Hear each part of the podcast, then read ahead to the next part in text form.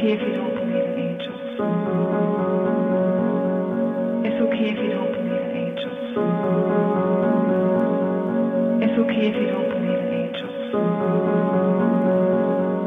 It's okay if you don't believe in angels. It's okay if you don't believe in angels. It's okay if you don't believe in angels. It's okay if you don't believe in angels. It's okay if you don't believe in angels. It's okay if you don't believe in angels. It's okay if you don't believe in angels. It's okay if you don't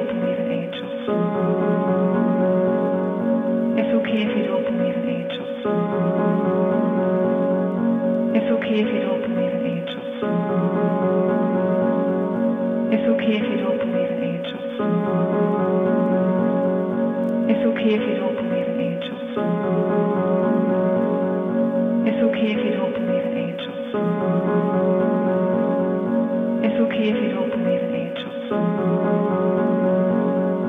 If you don't angels. If you don't angels. If you don't angels. If you don't if you don't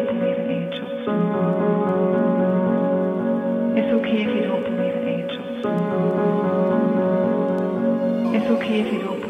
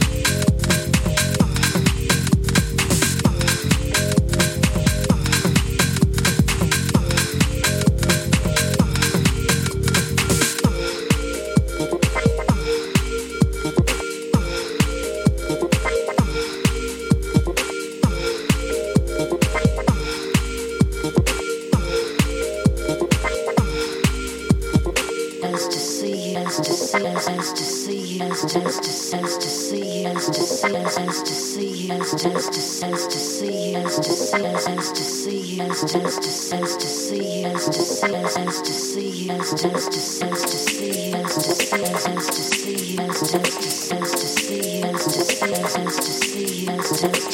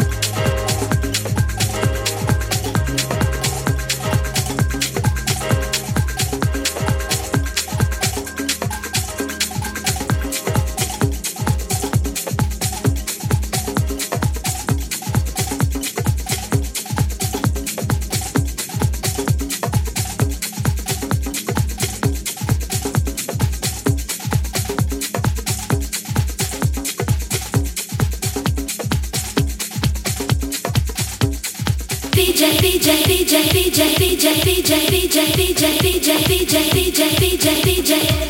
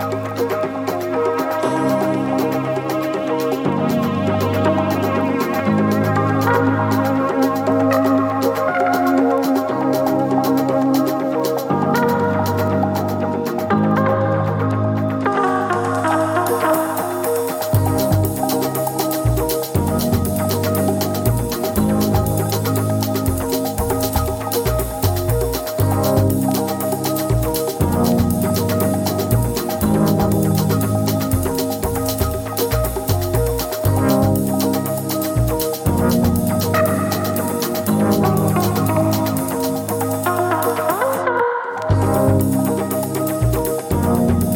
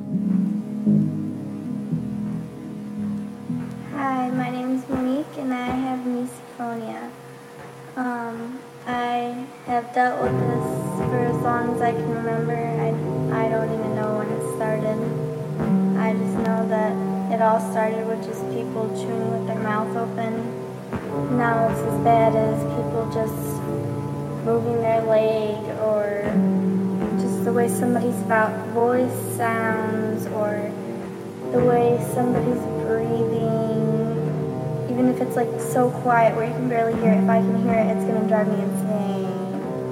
I don't know how to deal with it. Well, I mean, I do. I've gotten a lot better with it, but I've been called crazy, psycho, insane, names that I hate. Those are the few names that I hate to be called just because I feel like I am crazy or I feel like I am psycho or insane. And I hate having to deal with this. It's usually really bad when I'm tired or irritable, as people may call it. Um, I don't know, like when I'm tired, it seems like everything bothers me, even just the sound of my mom's voice. Like sucks, and I hate it, and I wish I could deal with it, and I wish that I didn't have to be like this, but I am. And I just wish there was some way to stop it. I can't handle anymore.